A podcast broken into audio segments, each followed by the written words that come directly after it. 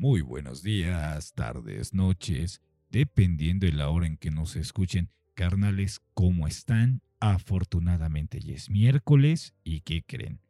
Hoy les vamos a traer la segunda parte que Julcito nos dejó en ascuas, pendientes. Creo que yo todavía tengo asco de todo lo que escuché, pero a final de todo vamos a darle. Y como siempre, vámonos ya a los chingadazos. Ahora sí, menos, eh, menos charla y más fregadazos. Ahora sí, la patrona de patronas. Patrona, jefa, Dani, ¿cómo estás? Muy bien. Oye, la verdad sí estoy, es, fue una semana de estar esperando el desenlace de esta historia. De hecho, hubo personas que me dijeron de que, oye, ¿cómo que el Jules nos dejó a todos emocionados como si fuera telenovela y que estamos esperando nuevo episodio, ¿no? Entonces, vamos a ver qué nos trae Jules. La verdad, como dice, como dice Killer, no hay que perder tanto tiempo porque yo ya quiero saber en qué va a terminar esta este episodio tan peculiar que, que nos trae Jules el día de hoy. ¿Cómo estás, Jules? Pues aquí, eh, ¿cómo decirles? No, no, no, no coman ansias, disfrútenlo. Poco a poco aprenderán. Poco a poco tendrán que saborear las. Eh, ay, no, es que iba a decir maravillas, pero no, así es un desmadre esto. Güey, lo, lo, lo, cagado, güey, es de que como tú no editaste el podcast, güey, yo lo tuve que volver a editar y lo tuve que volver a escuchar, güey, y otra vez dije, no mames, güey. O sea, sí, cuando, sí, con tu narrativa quedé choqueado. Cuando estaba editando el podcast dije, güey, no mames, no te pases de lanza, güey. Y, le presté más atención a todos los detalles para esta segunda parte, pero arráncate, mi Jules, ya, ¿para qué, güey? Ya. Sí, ya de una vez, de porque una ya estamos ansiosos. Sí, güey, tengo muchísimas preguntas que hacer, güey, pero échale, güey. El killer, el killer, el killer. Necesito un sótano.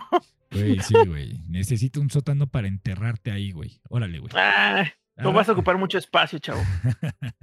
bueno, miren, este, vamos a comenzar. Eh, primero, para los que.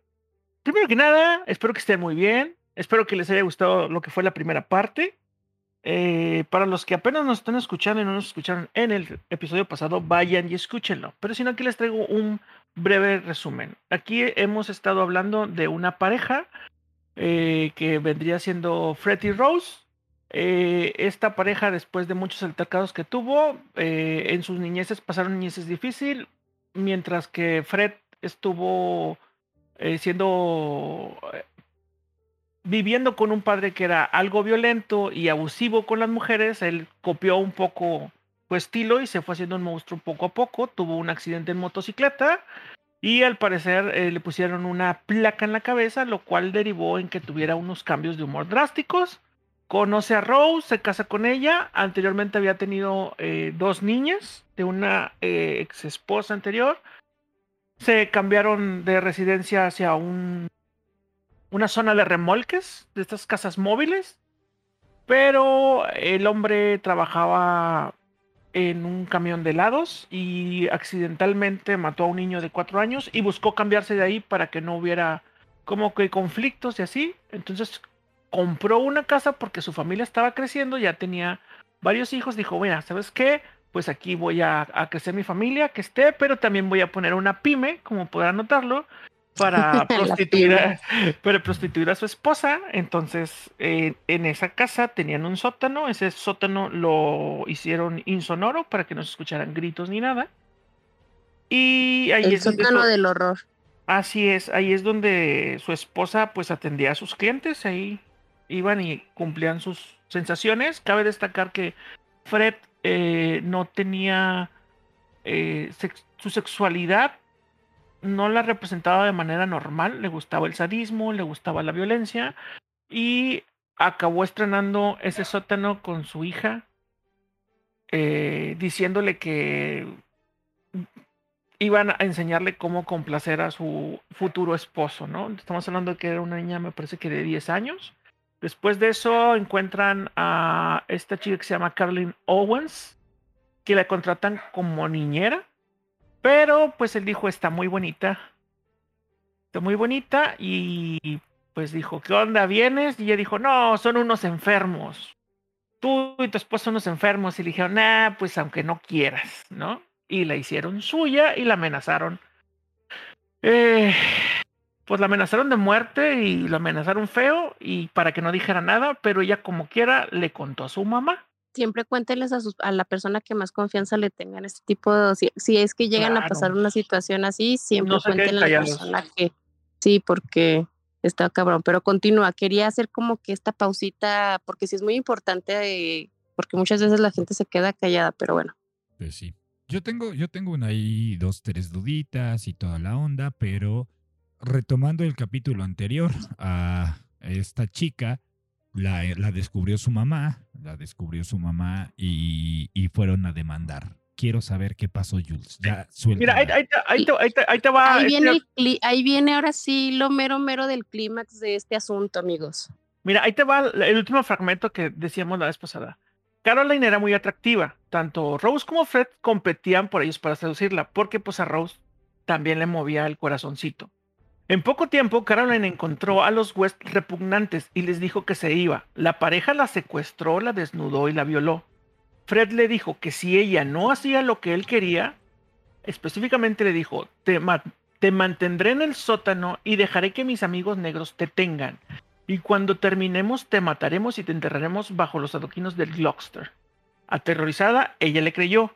Cuando su madre vio los moretones, le dijo la verdad y llamó a la policía.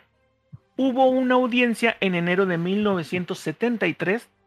Fred tenía 30 años y Rose apenas 19 y estaba nuevamente embarazada. Otro güey. güey para el mames. mundo, güey. Ay, madre. Fred pudo Una engañar- víctima más. Mm, Pues bueno, ahorita vamos a identificar si es niño o niña, ¿eh? Güey, ¿por Porque qué- el por qué anterior, el güey- anterior este fue niño. ¿Por qué ese güey nos hizo la vasectomía? No entiendo, güey. ¿Por qué Porque no le importa, güey. O sea, preocúpate porque en ninguno de los otros casos se ha visto que haya que hayan salido gente embarazada, güey. Pero bueno, vamos a, a llegar más adelante a eso. Fred pu- pudo engañar al magistrado haciéndole creer a Caroline que era una socia dispuesta. A pesar de que los antecedentes penales de Fred, el magistrado no creía que los, West, que los West fueran capaces de ejercer la violencia y los multó. Durante algún tiempo los West habrían mantenido una amistad con la costurera Linda Gould. Eventualmente, Linda se mudó eh, al 25 Chrome Street para cuidar a los niños. Güey, se mudó a su casa. Güey, no mames. No mames. Oye, güey, yo tengo una pregunta. A lo mejor es estúpida o a lo mejor no es estúpida. Ese güey no tenía alguna enfermedad venérea, güey, porque de con tantas mujeres que se metía y luego la, Sí, y luego la chica De- esta que era sexoservidora, ¿no contrajo alguna enfermedad venérea, güey? Y fíjate que, no sé. Ese, ese dato te lo debo, porque en el caso de él, con las otras chicas, casi siempre buscaban chicas de 15 años. O sea, era gente muy joven que posiblemente no haya tenido relaciones. sea porque que- o sea esta- que había sí, una sí. parte donde decía, había una parte donde decía que le gustaban más que fueran vírgenes. ¿No? Pero o sea que tienes sí, razón. Sí, este compa hizo el contagiadero. eh, muy posiblemente sí. Pues sí, güey, es que era obvio, güey, porque mira, si, si dices que le gustaban las chicas vírgenes, obviamente, pues las chicas vírgenes no creo que tengan enfermedades Pero de transmisión También, es- sexual. también estás de acuerdo que estos apenas son los comienzos de los 70, güey. O sea, no había tanta. Ya, güey, para esas fechas ya estaba muy de moda el SIDA, güey. No, apenas venía, campeón. No, güey. Ya- yo- según yo, no sé cuándo, cuándo se dio a conocer. Según yo, SIDA, fue güey. después de los 70, porque aquí apenas está empezando, apenas estamos en el 73, güey. Sí. Bueno, Bueno, a ver, vamos sí, a continuar. sí, esto, sigamos, sigamos, sigamos. si No, no, no vamos a, a- a acabar. Eh, Linda se mudó a esa casa para cuidar a los niños. Algo salió mal en la relación y Linda fue asesinada. Fred la desmembró y la enterró en un pozo en el garage. Porque sí, no vamos a ensuciar el sótano porque lo usamos para trabajar. Da mal aspecto. Hay que mantener limpio el lugar de trabajo siempre. O- o sea- Claro, claro. O, o sea que, a ver, o sea, este güey lo único que hacía es tenía su sótano y su jardín era un cementerio, güey. No, es, esto fue en el porch, o sea, en la parte frontal del garage. O sea, él enterró en un pozo en el garage. Las casas en Estados Unidos tienen un garage que es regularmente donde guardan los carros, ¿sí? Y aparte tienen el jardín, ¿sí? Pero como el garage está dentro de la casa, pues no lo veían que enterraba la cuerpo, ¿me explico? Ah, era, era lo que te iba a decir, Por- güey. Porque este es, el, este es el primer cuerpo que entierra ahí, güey. Los otros los enterró en, la, en donde estaban las caravanas. Ah, ya, ya, ya, ya, ya, caigo, Las ya trailas. Las Ajá. trailas, you know that. Sí, Muy bien. Bueno, sigue, sigue. eh, fiel a su ritual, porque recordemos que tenía un ritual, le quitó los dedos de las manos y de los pies y las rótulas. Cuando la familia de Linda vino a buscarla, les dijeron que se había quedado allí, pero que se había ido porque, porque pues se fue, le gustaba la vida loca. Nadie preguntaba por ella. Cuando preguntaron, era muy. Qué fácil la tenían, ¿no? O sea, cada vez que alguien se perdía con ellos, le decían, no, se fue. No, que la niña, no, se fue. No, que la amiga, no, se fue. No, que la que cuida a los niños, no, se fue. Oye, güey, pero ahí, pero- pero, ahí también. Pero o sea, tres metros bajo tierra, compa. o- oye, güey, pero ahí qué cabrón, ¿no, güey? Porque si van las autoridades y no hacen la revisión y todo eso, güey, o sea, Pero ¿por qué van a ir si no están haciendo una denuncia, güey? O sea, no están haciendo una denuncia por la desaparición del cuerpo. O sea, simplemente es de, oye, aquí estaba. Ah, no, pues se fue, güey. No sé a dónde se fue. o sea, pero, Necesitas primero confirmar que él la mató para poder hacer la denuncia. no, pero qué fácil decir, güey. O sea, a ver, quiero suponer, güey, que tú vas y, y denuncias el hecho de que tu hija no aparece. Eh, Ajá. entonces, y este güey fue el último que la vio. y ese güey fue el último que la vio. Entonces, por ende, las autoridades tenían que haber ido a su casa a preguntar por, pa- por el paradero de esta chica. Si este Claro. güey dicen, oye, no, y no aparece la chica, yo creo, digo, insisto, no soy abogado, pero yo creo que ahí entra algo para decirles, güey, vamos a revisar tu casa para ver qué pedo, como una orden de cateo, ¿no? Necesitas, necesitas tener una orden. Sí, claro. Pero, para que te, pero para que te den una orden tienen que tener alguna prueba para decir, ah, sí. O sea, un juez tiene que liberarte la orden y decirte, ah, ¿sabes qué? Sí, sí, entra a buscar porque sí creemos que esté ahí, que te vas a encontrar algo. Pero aunque entraran, güey, no se iban a encontrar nada, güey, porque el vato la sepultó en el garage. Sí, pero a ver, pero ¿en dónde la mató? Ok, la sepultó en el garage, pero ¿en dónde la mató? ¿En el garage? Por eso. Porque no iba a ensuciar el sótano. Y, y- y O no- sea, ahí mismo, ahí mismo hizo todo el trabajo para. Para que no se viera sí. afuera. y- y- y no creo, güey, no creo que, que no se vea la tierra removida, güey. ¿Cuál o- tierra removida, pendejo? Pues pone cemento. Güey, no puedes enterrar un cuerpo bien tú, ¿ah? No, güey, yo no, güey. Pero de todas maneras eso se ve fresco, güey. O sea, te, Pero te das no creas cuenta, que- o sea, güey. tú estás, tú estás diciendo así como de, güey, hoy se murió y mañana la vinieron a buscar, güey. O sea, a lo mejor ahí pudo pasar tiempo, güey, porque vivía con ellos. No lo- vivía con la familia que la fue a buscar, y lo- vivía con ellos. No, por eso, güey, vivía con ellos, güey. Y entonces cuando la fueron a... O sea, a ver, va- vamos a empezar. Obviamente supongo que la chica se reportaba con su familia, ¿no? Tú supones, no tienes pruebas. Bueno, sí. Bueno, hay que recordar, hay que recordar que este antes era un poco más difícil la comunicación también, o sea, apenas empezaba esto del teléfono y no había como manera, o sea, lo más común era como que por medio de carta y tomaba su tiempito, entonces, Bueno, podría ser, Pues- sí, es verdad. No, mira, o sea, sí es posible que haya habido teléfonos, pero no había tanta cantidad como los hay ahorita, ¿no? O sea, que tú sí, sí, sí, en, o to- sea, en o to- sea, en a todas las refiero, o casas. sea, no todo mundo, no todo mundo gozaba de ese privilegio de tener Claro. teléfono en casa. Sí, porque era súper caro, era súper caro. Sí, me imagino. Claro, y claro. luego, independientemente de la zona, si había o no teléfono, bueno, era, era cuestión de preguntar muchas suposiciones, digo, no vivimos Vas, en los vas a ver 70s. la evolución de la época pronto. Pronto la vas a ver. Bueno, a ver, sigue, sigue, sigue, güey. Ah, bueno, eh, la enterró, les dijo que se había quedado, pero se había ido. Estaba surgiendo un patrón horrible. Las mujeres jóvenes venían a quedarse a la casa al 25 de Cromwell, ya sea como inquilinas, amigas o niñeras, pero pocas lograban salir con vida. La casa se está convirtiendo lamentablemente en un monumento a la depravación de sus habitantes. ¿Ok? En 1973 fue un año de celebración para los West. Se libraron del cargo de violación y secuestro de Caroline Owens, que esta era la niñera, que era la niña que violaron y que fue y le dijo a su mamá, eh, acá. Con solo una multa y asesinaron a Linda Rhodes sin ninguna repercusión policial. Luego, en agosto, nació su primer hijo, Stephen. Tin, tin, tin.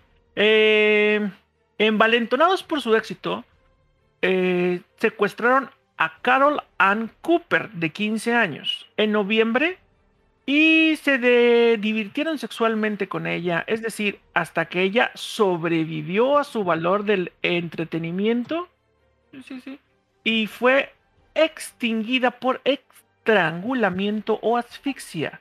desmembrada y enterrada. O sea, güey, ahora sí que ya se pusieron más intensos porque, o sea, es que ya lo hemos tocado anteriormente y eso de, de desmembrar está bien fuerte. Es, que es, lo que te digo, o sea, el vato ya escaló más porque yo, o sea, ya no nada más es tenerlas, o sea, es como tenerlas, es el placer con él y la esposa, pero luego él le sigue haciendo cosas y, y las desmembra, supongo que porque debe ser placentero para él y más fácil moverlos.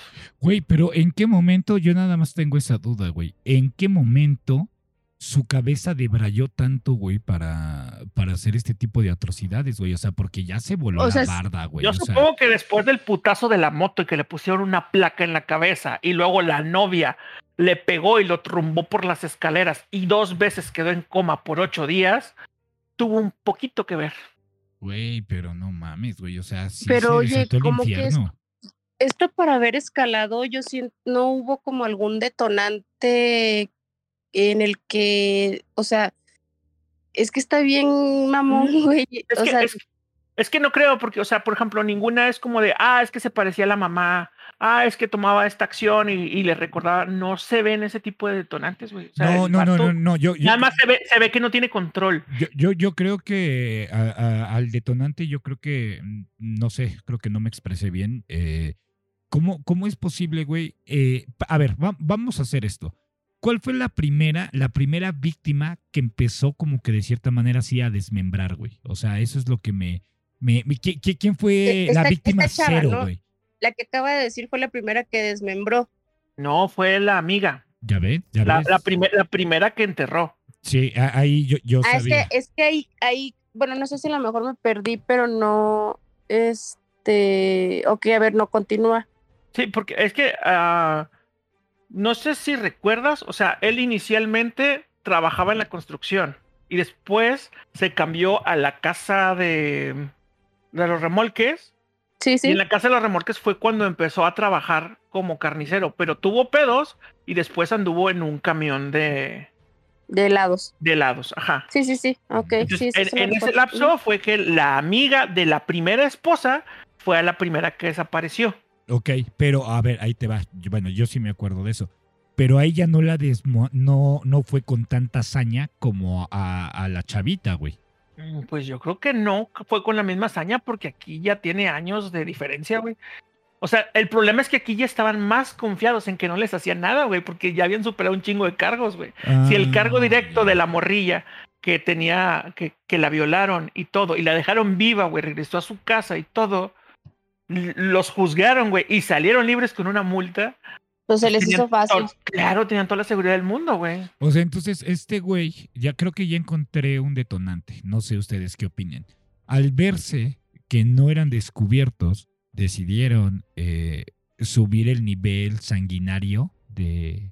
Deja de- tú, de yo creo que también ahí tenía mucho que ver el nivel de adrenalina que les eh, provocaba subir un escalar un poquito más de, de pues de depravación para empezar y con eso de empezarlos a desmembrar y a desaparecer, o sea, como dicen ustedes, o sea, con más saña y un poquito más sangriento el, la situación. Ahora, o- u- una Mm, pregunta que, perdón, Jules, una pregunta que te quiero hacer antes de que respondas para ver si puedes responder todo de jalón, güey.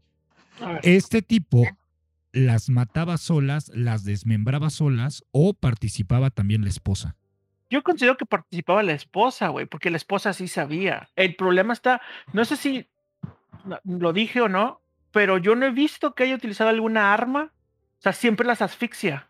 O sea, como que le gusta ver cuando se va la vida. ¿Sí? O sea, ese, ese lapsito. Y luego ya es cuando las desmembra. O sea, no aparece aquí como de que, ah, güey, las torturó y las desmembró mientras estaban vivas. No, o sea, sí, sí han sido como de, ah, güey, o sea, tal la mató, no la mató. Entonces, este güey, este güey, su excitación era ver cómo se les iba la vida, como estabas diciendo. O sea, verlas sufrir y morir hasta, bueno, hasta perder el último aliento, ¿no? Yo pienso que sí, o sea, yo pienso que iba por ahí de que primero que le gustaba el, el- el sufrimiento y después el ver cómo se iba poco, poco, poco a poco. Y la desmembrada era como para deshacerse más fácil de las cosas, Oye, porque pues ya tenía experiencia cortando, güey. a- a- ahorita sí, claro, por lo, por lo que trabajaba en de carnicero. Porque, o sea, pudo, pudo haber sido muy fácil para él agarrar un cuchillo y degollarlas, güey. Claro. Pero, Pero, y no así no se oían gritos ni nada. Pero también hay- habría mucha sangre. Bueno, a ver, güey, si le está Bueno, desmembrando va a cuando haber la sangre. desmembró, Sí, yo, cuando la desmembró, yo creo que sí hubo un chingo de sangre. Sí, o sea, güey. ok, sí entiendo, pero no es lo mismo de venir y O atacar sea, a alguien. entonces, o sea, yo creo que entonces no, no- creo que sea lo mismo venir y atacar a alguien que se pueda defender con un cuchillo y embarre todo de sangre a asfixiar a alguien, ponerlo sobre plástico o una lona o algo y después descuartizarlo. O meterlo en la bañera y después descuartizarlo y lavar la bañera. Porque no se riega igual la sangre. Y aparte yo creo que más bien la sangre no era lo que le excitaba, ¿sí sabes? No, sí, no, no, no, no. Era el, el dolor, porque por eso le gustaba violar. O sea, y por eso mandó insonorizar el pedo, porque le gustaba oír gritos. A ver, continúa, continúa con esto. Ah, es que. Pinche monstruo, güey. Es que este vato sí es un monstruo. Ah, el laborioso Fred, persistente en las mejoras de su hogar, habría ampliado el sótano. O sea, todavía amplió la pyme, güey, le empezó a ir tan Claro, que, que claro. decidió ampliarse. y estaba demoliendo el garage para construir una extensión de la casa principal. No importa que estas mejoras se hicieran a horas muy extrañas. Guiño, guiño, güey. Entonces, así no había pedo si escarbaba o no. Oye, pero tengo una duda. eh, me imagino que esa construcción era clandestina, ¿no? Porque supuestamente, creo ¿Oh? que Dani, Dani lo sabe como arquitecta, eh, hay una ley de construcción, ¿no? Que solamente de tal a tal hora puedes construir, ¿cierto, Dani? Bueno, aquí en No. Sí, México. sobre, sobre, bueno, en México ya saben que la gente hace lo que quiere, pero en, este, en otros países sí están como que un poquito más regulados eh, con los permisos y con eh, los horarios de construcción y más, porque ya ven que en otros lados son un poquito más delicaditos. entonces sí. O sea, sí, estamos de Sí. acuerdo que esto fue hace 50 años. Sí. Pues sí, güey, pero pues de todos modos yo, yo creo que ya había permisos desde entonces. No, Obviamente por con este, el no, tiempo se han por ido este regulando. tipo de, pero, por este tipo de cosas se regularon esos permisos. pues sí, también. Es Porque muy probable. acu- acuérdate que los 70s y los 80s eran casi todos asesinos en masa o eran este, asesinos en serie. El otro día estaba Eh, leyendo, tengo un dato interesante aquí. Este, el otro día estaba leyendo porque me, me surgió una pregunta a raíz de otra de una de esta pregunta que la vi en otro en otro foro en donde decían por qué en los 70s, 80s había demasiados asesinos seriales y supuestamente tiene mucho que ver por la crisis económica que hubo en aquel tiempo y que pues mucha gente se empezó a cambiar de, de zonas rurales a ciudad, entonces según esto, bueno, lo que se estudió es que para algunos asesinos era un poco más fácil poder encontrar eh, víctimas más vulnerables. Esa es una de las, de las tantas explicaciones. La neta no terminé de leer, pero se, me pareció interesante es- es- esa pregunta precisamente, o sea, de... de Pero sí es muy posible, como hubo más migración y como no había una zona de identificación, porque ahorita, ahorita todos te identifican con cámara, güey. Sí, sí, en sí, todos claro. lados hay cámara, pero antes, o sea, tú puedes decir, me llamo Juan Pérez y llamarte de otra manera y, ah, hola, buenas tardes.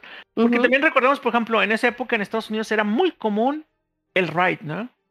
El subirte el en la ride, carretera, en- y, y así empezaban muchos porque encontraban las víctimas fáciles, las víctimas en los parques, pero... Pero este, este curioso caso, acuérdate, Killer, que está ocurriendo en Inglaterra. ¿sí? Y las cosas son un poquito diferentes. Pero bueno, Vamos a continuar. Poco más de un mes después, la estudiante universitaria Lucy Partington se había ido a casa de su madre a pasar las vacaciones de Navidad. El 27 de diciembre fue a visitar a su amiga discapacitada y salió para tomar un autobús poco después de las 10 pm. Tuvo la desgracia de encontrarse con Fred y Rose, quienes probablemente la dejaron inconsciente y la secuestraron, al igual que al Carol Ann Cooper fue torturada durante aproximadamente una semana y luego asesinada, desmembrada y enterrada en los proyectos de construcción de Fred. Él se Pues- cortó mientras desmembraba a Lucy y tuvo que ir al hospital por unos puntos el 3 de enero de 1974. Mm. Lucy, como Carolan, fueron reportadas como desaparecidas, pero no había nada que vinculara a las dos niñas con los West. ¿Ya viste, Killer? ¿Cómo no nos vinculaban? Sí, güey, no mames, güey. Pero, Eso es, eso es bien raro, porque, se- bueno, La segunda fue secuestrada, güey. No había cómo vincularlos a menos que encontraran el cuerpo. Pero la otra sí vivía con ellos. Sí, o sea, con la otra sí existía una Un vínculo, ahí sí había un vínculo. Y con esta y con esta otra persona pues iba a ser más difícil si fue alguien digamos que se encontraron por ahí. Es correcto. En abril de 1970 vas a decir algo Killer no, es que me, me quedé pensando, güey, está, está, está muy cabrón, güey, porque, digo, lo único que quería aportar es de que este güey, aparte de ser una porquería de persona humana, güey, tenía suerte, güey. O sea, perdón que, perdón que me exprese así, pero no lo ven así. O sea, todo, todo lo que hacía este güey, digo, de cierta manera se va a escuchar grosero lo que voy a decir, pero todo lo que hacía le salía bien, güey. O sea, yo, lo que escucho es la envidia hablando, güey. No, güey, ¿cuál envidia? Pues mira, dice. No, o sea, imagínate que eso lo aplicaras a otro sector de tu vida. O sea, no a, ah, violar y matar. Dices tú, güey, qué chingón que le saliera bien. mira, dice una de mis primas que Dios ayuda a los pendejos. Ay, bueno, otra vez, deidades, ¿no? Deidades. Pero, pero, pero fíjate, o sea, está cabrón como este personaje, desde que, sí, entendemos que desde que nació su vida ha sido un asco. Lo se entiende. Pues de los dos, ¿no? Bueno, pues sí, güey, pero es que imagínate, güey, dos personas que, que hayan pasado cosas similares y que la vida los ponga y se encuentren, güey. O sea, es como, ¿sabes qué se me hace? Es como una burla de su deidad llamada Dios, o llámenle como quieran, de que voy a acordar, no, no recuerdo bien la canción de Cancerbero, güey, pero, pero a veces sí creo que, que tanto Dios, bueno, hablando como deidad, y el diablo, están en un juego, güey, donde nosotros somos sus marionetas, güey. O sea, es como que dice Dios, ah, yo voy a poner personas buenas y el diablo dice, yo voy a poner personas malas, ¿no? Pero yo aquí en este caso, yo considero que Dios es el que pone a las personas malas para que se encuentren y el diablo es el que trata de cambiar la situación, güey, porque no mames, güey, el destino está cabrón, güey. O sea, ¿cómo, cómo, imagínate. Es Dios con el destino. Es que sí, güey. Es que imagínate, es probabilidad de un en un millón, güey, que te encuentres a alguien tan zafado o tan Ahora mete la ciencia. Igual que tú. Ay, gracias, Dani. no, no, no, no, no. O sea, que te encuentres a alguien tan zafado igual que, o sea, hablando como en general, ¿no? Igual guiño, guiño. guiño, guiño. Sí, ya. guiño, guiño, ¿eh? Güey, ya, o sea, alguien con las mismas características y se puedan enamorar y complementarse.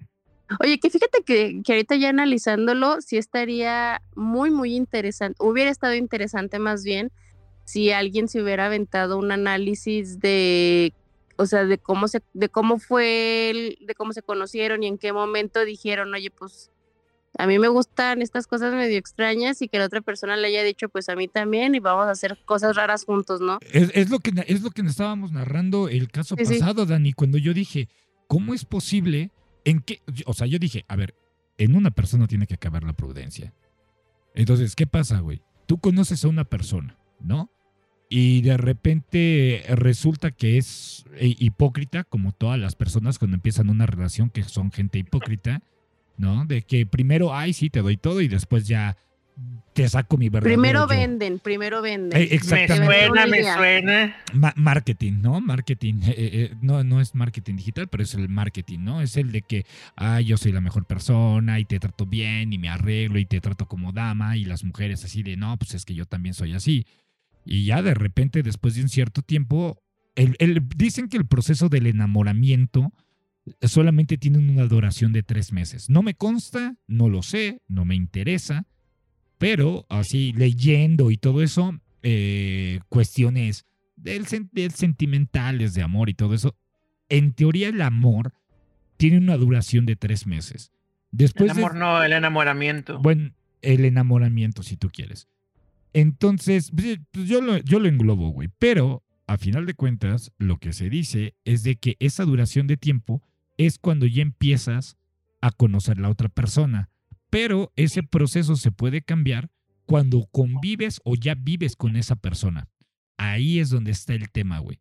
Que cuando ya convives con esa persona, ya viviendo juntos, es cuando realmente sale su verdadero yo.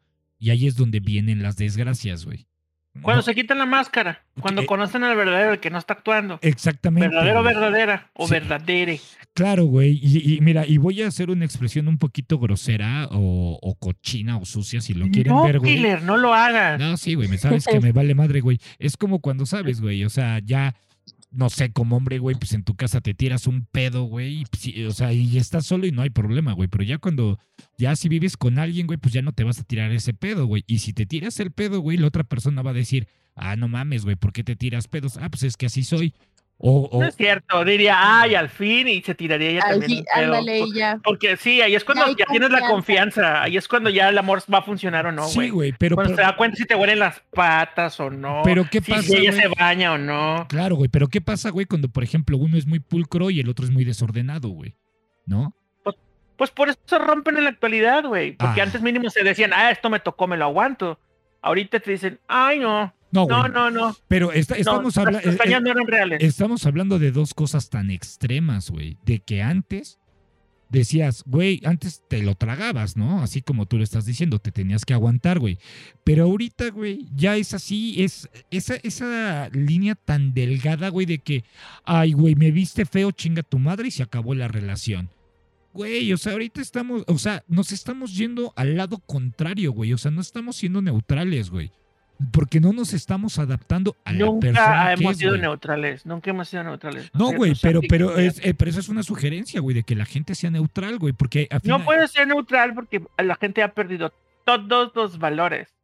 bueno, no, y no, la los gente. valores, güey, y se están yendo simplemente por lo que viene siendo lo político, como lo que viene siendo los matrimonios eh, eh, de gobierno, o como, ¿cómo los llaman? Sí, el papel firmado, Porque la otra era una cuestión de, por- ándale, porque la otra era una cuestión de fe, güey.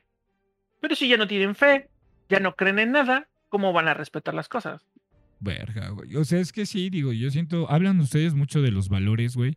Yo considero que sí hay personas que todavía inculca- inculcan buenos valores a los chavos, güey. Pero de cierta manera ahorita ya lo que está cambiando los valores, güey, son las redes sociales, güey. Ahorita. Imagínense en ese tiempo, antes, o sea, el habías eh, tardado. el- exactamente, el patrón se está repitiendo, güey. De que antes no existían redes sociales. Ahora existen, ah, existen redes sociales y a final de cuentas, todo esto ha ido en aumento, güey. Y eso, y eso es algo preocupante, güey, porque imagínate, si hablamos en los setentas, que supuestamente, y lo digo entre comillas, existían valores, ahora en el 2023, Bueno. güey, ya no existen valores, güey. O sea, bueno, es que en, los 70 era cuando se empezaba a hacer el por qué todo. O sea, los 70 son como todos se preguntaban el por qué. Y en los 80 fue el de, no, voy a hacer todo lo contrario de lo que tú me digas. Ok, o sea, eh, Sí. entonces estás hablando de la anarquía, güey, de los ochentas, y estás hablando de la cuestión de los setentas, era todo, en los setentas era todo cuestionable, y en los ochentas ya era una cuestión de anarquía. Era más rebeldía, era más Eh, eh, rebeldía. Era una anarquía. el punk. 80s. Ahora, ¿qué Ajá. pasa en los noventas entonces? En los 90 viene este nueva generación o este desarrollo de la generación que creció en los 80s, pero empiezan a desarrollar nuevos sistemas de comunicación. Bueno, y aparte aquí está, eh, creo que es la transición de las tecno- nuevas tecnologías. Claro. Bueno, sigamos con el caso, porque te digo, para no... Porque sí, sí, está Bueno, muy Sí, porque aquí nos vamos o sea, a tardar pero- todo el año Ya. hablando, hablando, Regres- a- de hablando esto. cosas que no tienen que ver a la verga.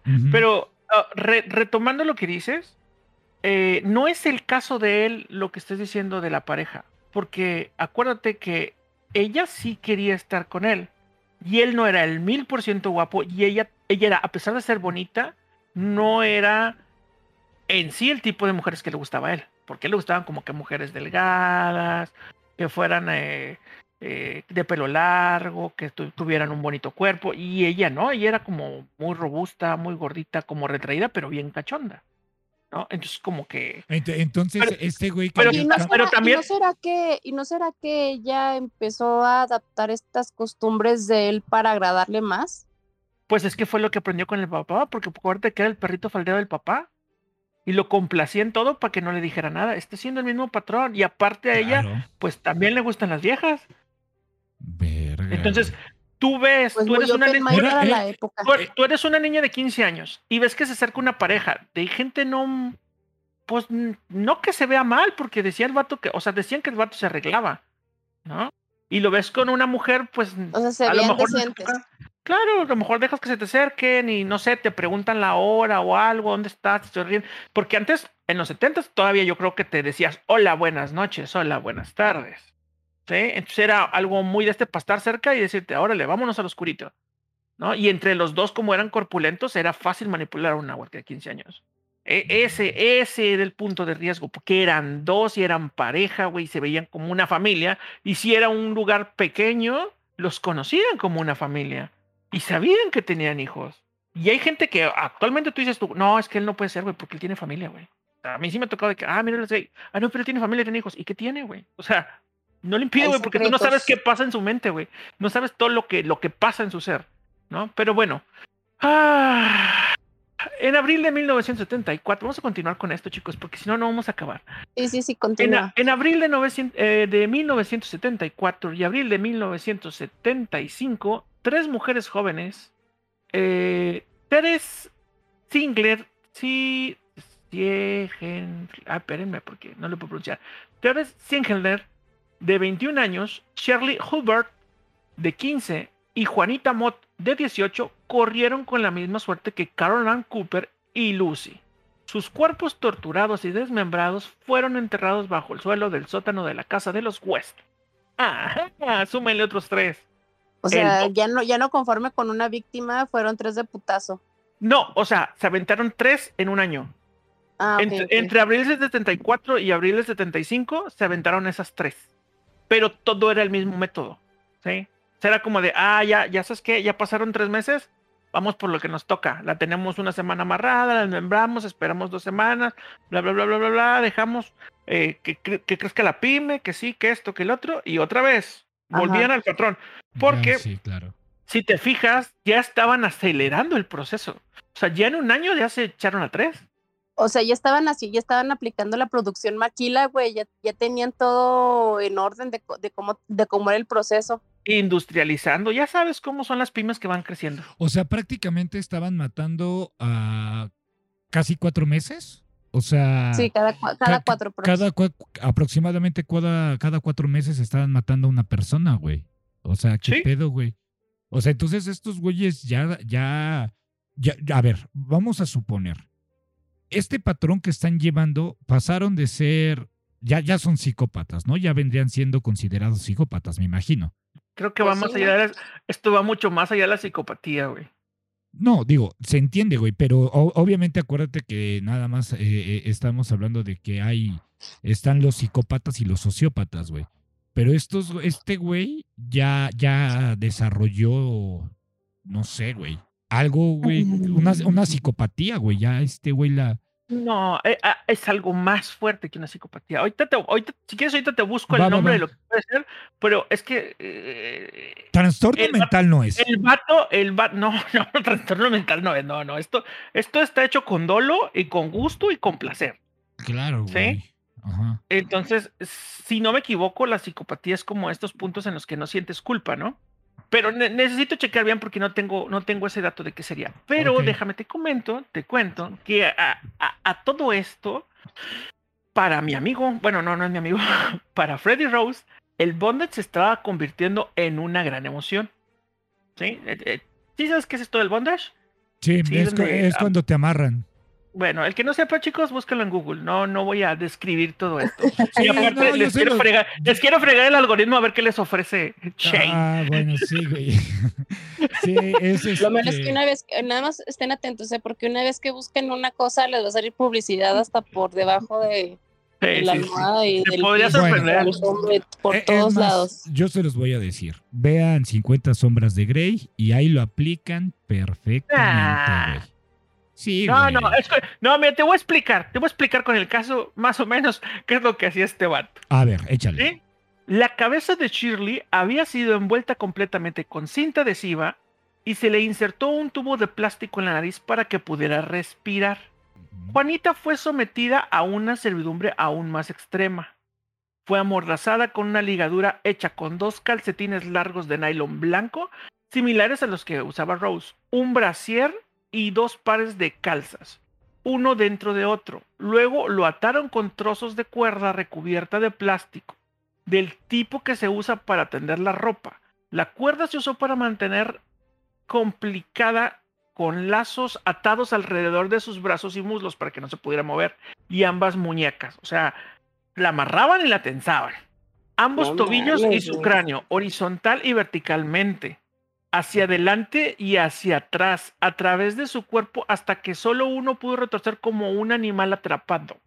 Luego los West produjeron una cuerda de siete pies de largo con un extremo de un nudo corredizo en forma de soga. Esto probablemente se usó para suspender el cuerpo de Juanita en las vigas del sótano. Madres, güey. Entonces, mira, 50 sombras de Grey, no mames. La verdad. Güey, es que estoy, estoy en shock, güey. O sea. Sí, yo también estoy. estoy analizando la situación y. Es que imagínate. está muy fuerte esto. Imagínate esto, Dani. Hoy en día, güey, que si una mujer o, un hombre detecta tantita violencia, lo que decimos nosotros es una alerta roja, ¿no? Eh, eh, es esta la red flag. Pero ¿qué pasa cuando de repente tu pareja te dice, güey, voy a colgar y voy a asesinar y voy a mutilar y voy a violar? Cámara, güey, jalo, güey. A mí también me gusta. Güey, qué pinche miedo, güey. O sea, imagínate, si uno ahorita dice, güey, esta persona es tóxica, güey, mejor me alejo. Qué vergas, güey, cuando una persona, güey, a mí también me encanta esto. Es como Digo, no tengo nada en contra de nadie y lo voy a decir abiertamente. Es como las personas swingers, ¿no? Así que, güey, o los bulliristas, como dijo Jules en el capítulo pasado, de que de repente, a ver, toma, hazle el amor a mi mujer o ten relaciones con mi mujer y yo te veo y yo disfruto o te presto la mía y te presto la tuya. O sea, güey, esto es, ah, bueno, no sé, yo creo que desde la época de Calígula, este degenere o ya no sé si llamarlo degenere, porque pues desde la época de las cavernas esto pues ya se está viendo bien visto. Considero que llegó una época en donde ya era satanizado, que no era bien visto, y ahorita está retomando un auge, pero así como un tsunami, güey. O sea, se está viniendo todo bien hardcore, güey. Y digo, cada quien puede hacer lo que quiera con su cuerpo, ya lo saben. Pero, lo publiquen, no mamen. Pero, eh, güey, pero, es que es que ya lo publican, güey. Mira, hay una cuenta en Twitter, güey. Oh, otra vez. Hay una cuenta en Twitter, no voy a decir el nombre, pero que dice, este, e, e, es, una mujer, no, no la comprendo, pero es una mujer que ella se, se presta a atraer chicas, güey. O sea, ella es, güey, yo quiero chicas, pero no van a estar conmigo yo las voy a filmar porque quiero saciar la sed de mi pareja, güey. Entonces, lo que hace esta morra es de que de repente es el gancho, es el gancho, junta a las chicas y las chicas creen que van a estar con ella, pero a final de cuentas el que termina estando con ellas es el vato, güey, ¿no? Y, por ejemplo, hay, hay, hay, algo que yo he visto muy, muy curioso en esas cuestiones de los swingers, güey, que porque te dicen, o sea, y ahí, sí veo un cierto machismo, güey. Porque te dicen que los singles, o sea, los hombres no pueden estar, eh, no pueden estar dos hombres y una mujer, ¿no? O sea, el esposo, la esposa y que llegue un güey. O sea, eso está muy, muy restringido. Hay, hay pocas parejas que sí lo aceptan, pero la mayoría de este tipo de parejas lo que hacen es de que si es una mujer, o sea, son dos mujeres con con el hombre no hay problema. Pero la mayoría de estas cosas swingers eh, estrictamente te dicen no singles. Ah, pero mujeres sí. Entonces, eh, ¿estás de acuerdo en eso, Dani? Sí, sí, sí. E, entonces, aquí, aquí me gustaría que, que viéramos de cierta manera que ahí también hay un cierto machismo, porque una mujer sí se presta. A ver, ¿qué pasa si una mujer dice, güey, yo quiero dos hombres? El hombre va a decir, güey, yo no quiero estar con dos hombres. Mm, no, pero estaría, con dos hombres porque es él y otro vato. Tiene, cada gente tiene sus traumas y habrá, y hay quien le guste cosas que uno dice, pues no les va a gustar, pero, o sea, eh, o sea yo, yo creo que este punto sí está muy interesante ver hasta dónde puede llegar una persona con tal de complacer a otra, ¿no? O sea, mm, no, o sea, eso, es lo que yo no entiendo. Pero, si realmente quizás hayas, si lo haya empezado a hacer para complacer a este sujeto y eventualmente se haya hecho algo, pues era así que una costumbre que también este adoptó, ¿no? Oye, yo, Dani, pero a ver, aquí una pregunta para los dos. Tú dices, Dani, que, que ya cuando tú haces algo para agradarle a una persona, entonces yo ya considero que no es amor. O sea, si hay cosas que, que dices, va, pasa, ¿no? O sea, es como, por ejemplo, ser detallista, o sea, va.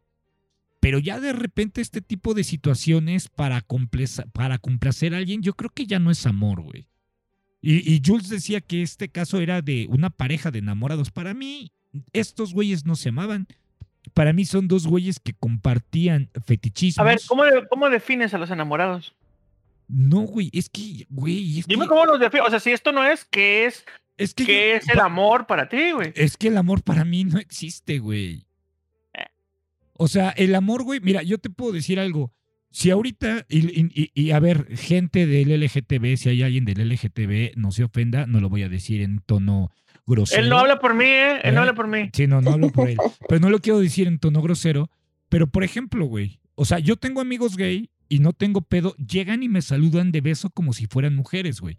Y yo no tengo problemas en que lleguen y me den un beso en el cachete, yo les doy un beso en el cachete. Los hombres también se dan besos, güey, en Francia. Ah, bueno, en Francia, güey. vive más, vive más, güey. no, sales de, no sales de tu nicho, No, espérame, güey. Pero aquí en México, güey, aquí en México, si tú llegas y saludas a un hombre de beso y alguien te ve, un machista te ve, te va a decir, güey, qué puto eres, güey, ¿no? No creo. Claro, Porque muchos machistas siempre le enseñaban a besar a los papás. Es que depende mucho de la época en la que se está tomando todo este contexto. Bueno, es muy cierto, porque ahorita, ahorita, de, no sé, de cuándo para acá, ya está el auge de todo eso. Pero antes, eh, vamos a enfocarnos así en los 70s o en los 80s o en los 90s, ¿no? En, e, en, esas fechas, pues obviamente, pues sí estaba muy marcado todavía el territorio machista, donde una persona que le gustan, le atraen las personas del mismo sexo, pues no salen del closet por miedo a ser juzgados por las personas. Pero imagínate. Pero eso no es machismo. Entonces, ¿qué es, güey? A ver, escucha lo que dijiste. Bueno, mira, ¿sabes qué? No, no vamos a entrar en, no vamos a entrar porque no salimos, güey. Vamos a continuar con el caso. No, no, no, sí. Pero espérame, pero, o, sea, digo, vamos con esto a lo del caso, güey. O sea, es, es prácticamente tú hablas de lo del amor, güey. A lo que yo quería nada más dar a entender rápido para no salirnos del tema, es de que para mí el amor tú lo puedes expresar a todas las personas, güey. Por ejemplo, tú amas a tus papás, tú amas a tu familia, puedes amar a una pareja, puedes amar a un animalito. Yo amo a mi gatita, güey, ¿no? O sea, el amor es como para todos, güey, ¿sabes? Como que, como que yo siento que el amor es para todos y para quien lo quiera recibir. Para mí eso es el amor. Eh, ya estamos hablando de una relación sentimental es diferente a lo que para mí engloba la palabra amor. No sé si me estoy dando a entender. Yo, yo nada más quería responder esa pregunta de cómo es que yo veo el amor, güey. Yo te puedo decir, oye, Jules, güey, güey, la neta, güey, eres un güey a toda madre, eres un carnalazo conmigo, güey, te amo, güey. No tengo pedo en decirte a ti te amo, carnal. ¿No? A Dani, a Dani se puede malinterpretar por ser mujer, güey. Hay diferentes, ¿Ves? O sea, es que creo que hay diferentes tipos, o sea, los contextos son, pueden cambiar. Claro, por eso estoy diciendo. Entonces, el amor en el contexto de una relación sentimental. No estamos hablando del verdadero amor. Pero, ok, el amor en el contexto de una relación sentimental, ah, ¿qué? Ah, bueno, e, eso es diferente, güey. Porque tú me estás preguntando. la verga. No, güey, es que tú me preguntas. ¿Qué quieres decir, güey? O sea, ¿qué quieres decir? O sea, tú cómo lo. O sea, tú descartas todo el amor que ellos se tienen porque se entienden, porque se apoyan, porque, están en las buenas y en las malas. Tú lo, tú estás desacreditando, güey. Entonces, ¿tú cómo validas el amor, güey? Es que para mí, para mí eso no es amor. Es una persona que, que, está con sus sentimientos, güey. Están sintiendo lo mismo, güey. Participan en el mismo pedo. Güey, para mí son dos enfermos, güey. O, o, dos psicópatas, güey. Que, que, que, compaginan, güey, lo mismo que como de Natural Bone Killers. Esa madre, güey.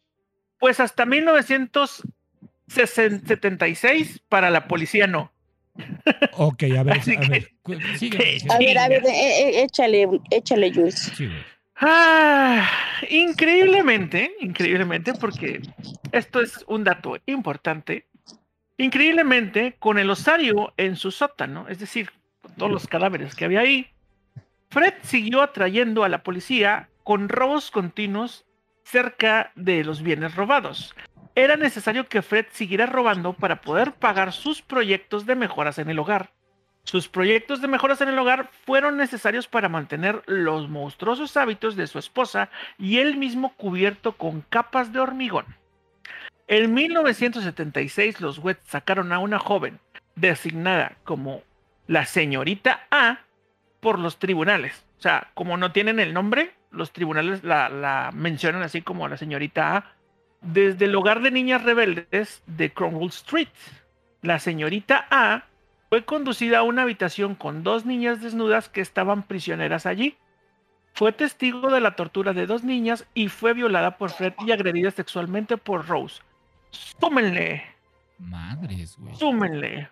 O sea, pero fíjate, el vato no dejaba de robar Es que porque es, era. un buen trabajo en equipo, güey. Pues es que ella te digo, a ella también le gustaba el pedo. Pues sí, güey. Oye, y a ver, algo, algo muy enfermizo, güey. Eh, Más, más enfermo que amarrarle la cara, ponerle un popote en la nariz para que respire y colgarla como si fuera una esferita. sí, güey, más, más, más este, grotesco que eso, güey. O sea, estos güeyes, después de hacer todo eso, man- seguían manteniendo relaciones íntimas entre ellos dos. Pues no ves que acaban de tener otro hijo. No, no, no, pero, pero sí. ¿Te pero- preguntas eso todavía No. después de que me preguntaste si tenía no, no, no, enfermedades sí, tienes razón, qué, qué, qué torpe me Sí, vi, güey. sí. Deja, deja reformulo lo que iba a decir. Estos tipos, o sea, me refiero enfrente de ellas o encima de ellas. O sea, así como Ah, ok, o sea, de que, de que lo que estén haciendo les cause cierta excitación como para... Ay, que se prendan ellos Eh, ahí. eh, exa- ex- exactamente, güey, porque a- a- haz de cuenta, hace muchos años salió en una página de internet que ya no está, que sí voy a nombrar, que se llama Show No Mercy, salió un video de donde una pareja ya en Estados Unidos eran amantes y estaba el esposo. Entonces llegó el esposo, eh, la, mujer trató de seducir al hombre, lo llevó a la cama, estaban teniendo relaciones y en eso la chica le dijo, ¿sabes qué? Ahora tú arriba y yo abajo. Pero ese tú arriba, yo abajo era para que saliera del closet el amante y prácticamente con un cuchillo se lo enterró, así un cuchillo carnicero se le enterró del cuello a cuello, o sea, salió la punta del, del cuchillo, porque era de esos tipos cuchillos carniceros, y ya, que, y ya que le enterró el cuchillo, lo decapitó, lo decapitó. Entonces, al, al estar decapitado, yo no sé cómo, no sé si sea un creepypasta o algo así, pero la mujer eh, recostó el cuerpo del, del marido ya decapitado, pusieron su, su cabeza al lado de la almohada y mientras ella es- se subía encima de su ya difunto marido, le, practicaba sexo oral al otro vato. O sea, imagínate, tenía la parte ya, eh, bueno, el cuerpo del, del marido, lo tenía dentro de su cuerpo la chica y le practicaba sexo oral al novio. Y después, se tu- eh, después usaron el cuerpo del señor para tener relaciones este, íntimas encima del cuerpo y todavía hasta ponían ahí, agarraban hasta la cara, güey. Y eso, y eso salió porque yo vi las fotos. Pero aquí era mi duda, Jules.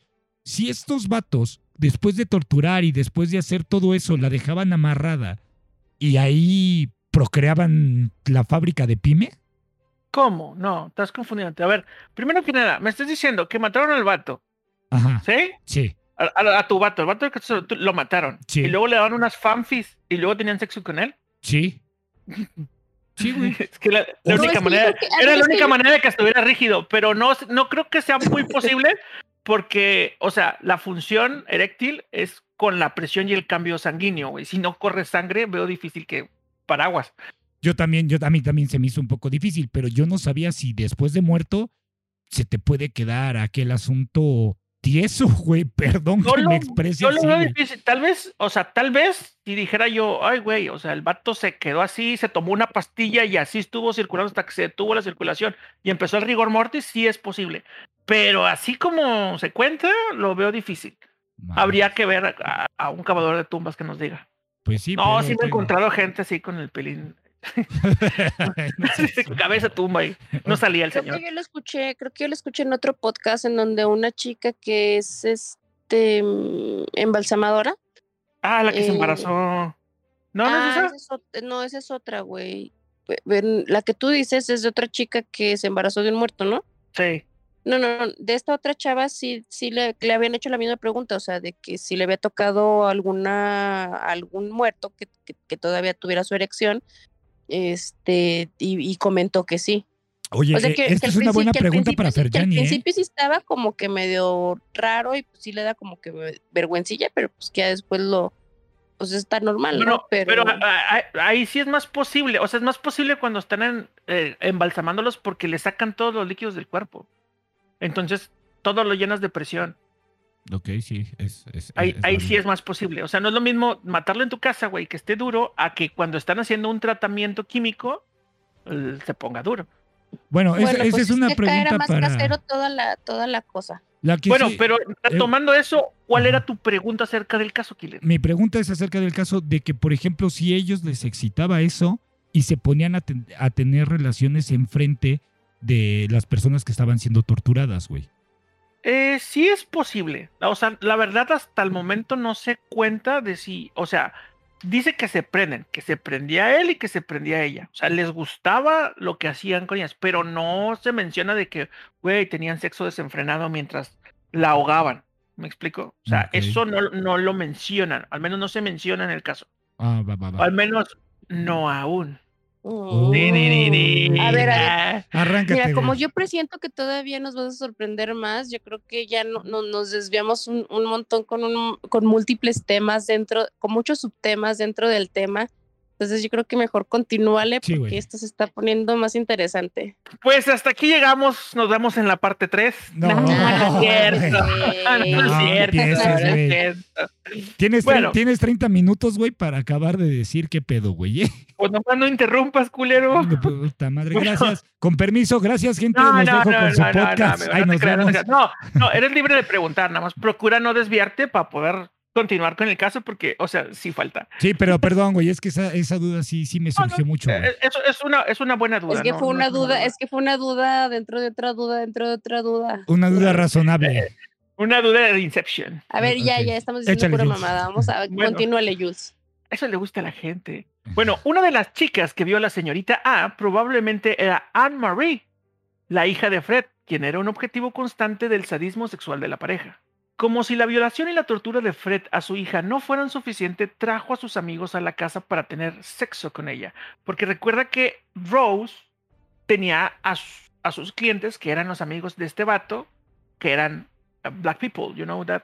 Uh, bueno, en 1977, en el piso de arriba de la casa había sido remodelado para dar cabida a varios inquilinos, porque dijo, pues vamos a hacer como cuartitos, ¿no? Nuestro propio Airbnb, porque hay que extender las pymes, hay que variar un poquito. Sí, sí, hay que cambiar el giro poquito. Una de ellas era Shirley Robinson, de 18 años, ex, prostituta con inclinaciones bisexuales. Shirley desarrolló relaciones tanto con Fred como con Rose. Shirley quedó embarazada del hijo de Fred después de que Rose quedara embarazada del hijo de uno de sus clientes negros. ¡Pam, pam, pam, pam! Porque sí, otros niños en la familia. Sí, pues sí, necesitan más víctimas. Y luego. Si bien Fred estaba complacido de que Rose tuviera un hijo, vamos a llamarlo mixto, bicolor o, chocolatito, no sé cómo quieran llamarlo, Rose no se sentía cómoda con que Shirley llevara un hijo de Fred.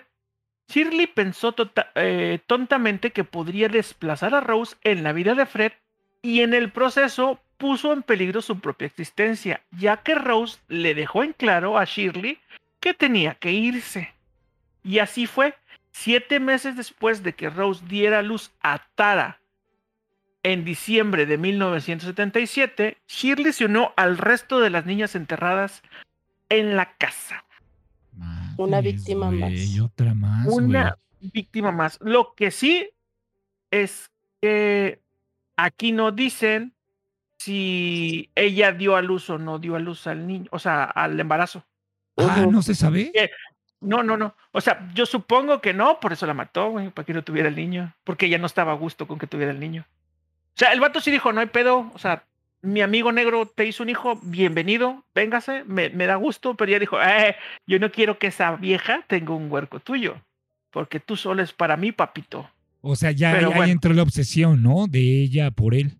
Ajá, o sea, ella defendía a él, porque pues es que teóricamente era su mundo, güey. Ya sé que no te gusta que uses estas expresiones, pero era su mundo, güey. Pues, Comprendía todo lo que a ella le gustaba, la dejaba hacer lo que quisiera, güey. O sea, no iba a dejar ir ese vato, güey. No iba a dejarse desplazar por otra cabrona. Oh, Y ahora entonces, ya se, fíjate, ya se escabechó a la, a la esposa pasada. Ya se escabechó a la, a la hija pasada. Y ahora se escabechó a la nueva amante. No, y te faltó a la niña. No, pero a la niña se la escabechó a él, no ella. Sí, sí, Ah, sí. la mujer. Uh, Bueno. verga. Échale, échale, Ah. échale, güey, échale. Verga, fue lo que le sobraba a ese vato, no mames. Güey, suerte era lo que le sobraba, güey. O sea, ¿cómo le hacía, güey, para que se no- enamoraran las mujeres de él, güey? Como el sótano estaba lleno, Shirley fue puesta en el jardín trasero junto con su hijo por nacer. Ahí está. Madre. Esta vez, Fred desmembró a Shirley y a su bebé por nacer. Güey, todavía el vato le tocó enterrarlo. Sí, debe haber sufrido ahí, para que veas. Híjole, güey. O sea, es de que, sí, güey, sí. yo sí quería ese bebé y sí quería esa vieja. Y esta cabrona se lo chingó. Pero- Uy, esto se pone bueno. Pero no mames, podía hacer nada, güey. Pues no, pendejo, ya se la encontró rato- muerta. Pues Yo sí. pensé que hace rato estábamos en el clímax, pero creo que me equivoqué, amigos. Creo que ahorita ya se está empezando ahora sí lo bueno.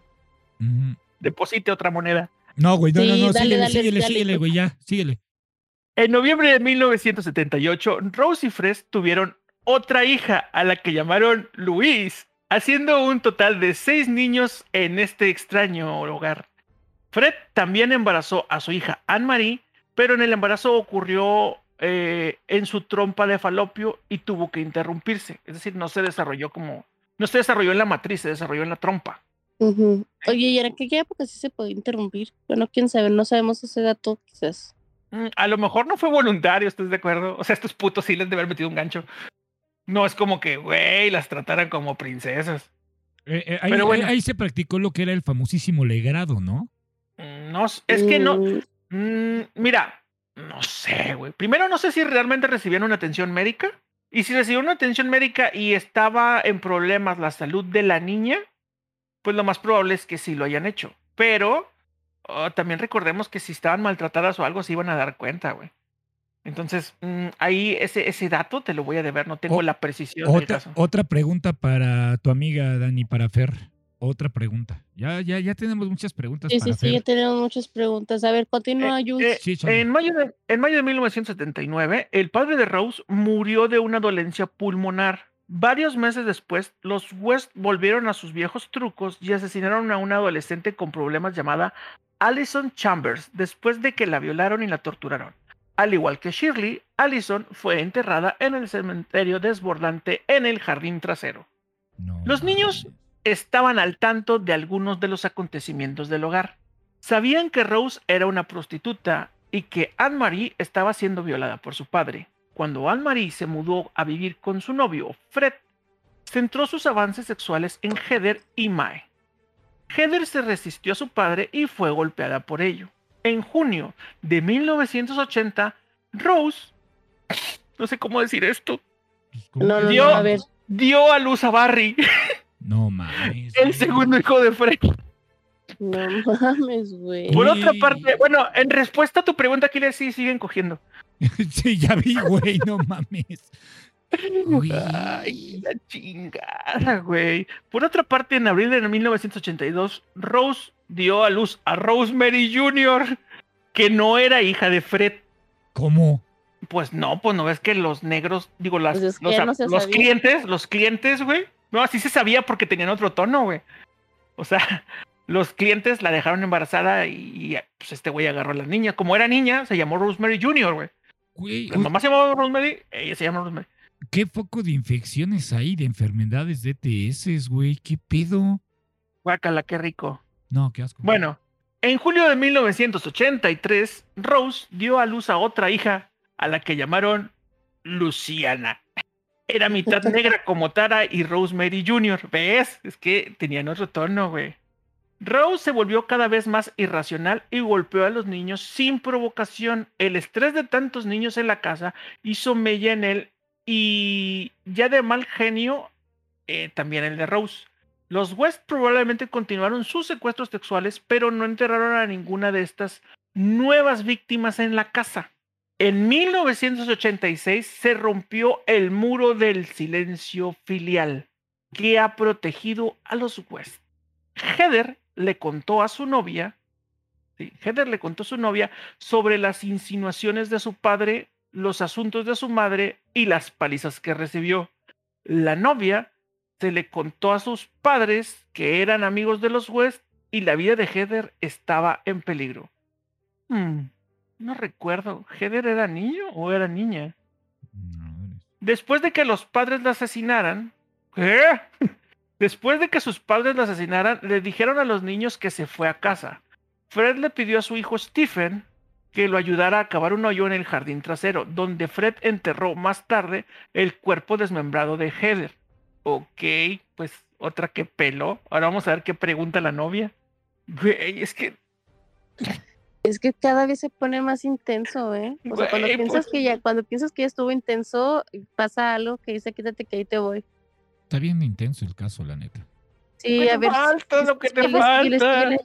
Échale, échale, échale. Rose, Rose construyó su negocio de prostitución publicitando en revistas especiales, güey, y en mercadotecnia. Te cabrón. Güey, güey, güey, no quiero ser querido en esta época. Ella y Fred buscaban mujeres a las que le pudieran, con las que se pudieran involucrar para participar en sus diversas perversiones, así como para prostituirse bajo la dirección de Rose. Ah, ya, se prendió el coco para tener más gente y atraer más público. Esto está creciendo, chavos. Una de estas mujeres, Catherine Holiday, eh, se convirtió en un elemento fijo en la casa de los West y vio de primera mano los trajes y máscaras de bondage negros que habían coleccionado, además de los látigos y las cadenas. Con razón, Catherine se alarmó y rápidamente rompió su relación con ellos. Dijo, ah, cabrón, con razón. Algo, algo, extraño hay aquí. Claro, guiño, guiño, con razón. Este, huele a látex todo el tiempo aquí. Eh, con el paso del tiempo, Fred y Rosemary se preocuparon cada vez más por crear una fachada mínima de respetabilidad. O sea, les empezó a valer madre todo. No porque les importara lo que la gente pensara de ellos, sino porque les preocupaba que, que supieran lo que había sucedido en esa casa pusiera en peligro su libertad. O sea, ya empezaban como a... Me vale madre lo que diga la gente, pero me preocupa que la gente vaya a hablar y vayan a, a querer buscar algo aquí, ¿no? Porque, o sea, ya sí se pasaron de verga, ya cuántos cuerpos tienen en la casa, como siete. Pues, yo, ya hasta perdí la cuenta, güey. Sí, no, yo también, güey, ya, ya me confundí hasta con los hijos. La larga racha de la suerte eh, ¿cómo se dice? Bueno, su, larga racha de suerte estaba llegando a su fin.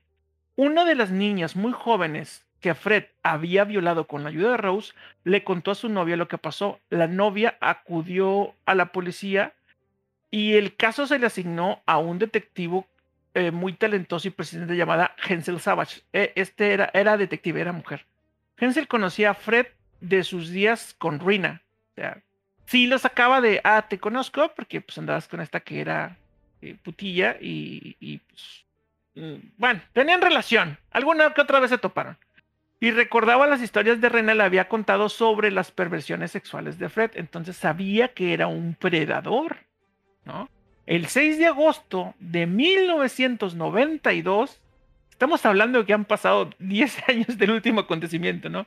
La policía llegó al 25 de Cromwell Street, es decir, la casita de los horrores, con una orden de allanamiento para buscar pornografía y evidencia de abuso infantil. ¿Ves cómo sí pueden allanar, pero necesitan tener una orden? Un indicativo y una orden, porque ahí, aquí ya fue muy específico, güey. Entraron a la casa a buscar pornografía y evidencia de abuso infantil. No llegaron a buscar cuerpos, no llegaron a buscar desaparecidos. Sí. Encontraron montañas de pornografía y arrestaron a Rose por ayudar en la violación de un menor. Fred fue arrestado por violación y sodomía a un menor. Hansel Savage, que era esta detective, se puso a trabajar entrevistando a familiares y amigos de los West. Cuando habló con Anne-Marie, escuchó por primera vez la impactante historia de cómo había sido abusada tan severamente. También expresó su preocupación por Charmaine, a quien Hansel conocía por sus propias experiencias con Rina. O sea, esta conocía a la primera hija de Fred que mató Rose. Hensel tenía todo lo que necesitaba para presentar cargos de abuso infantil, pero necesitaba investigar más a fondo la desaparición de Charmaine, Reina y Heather.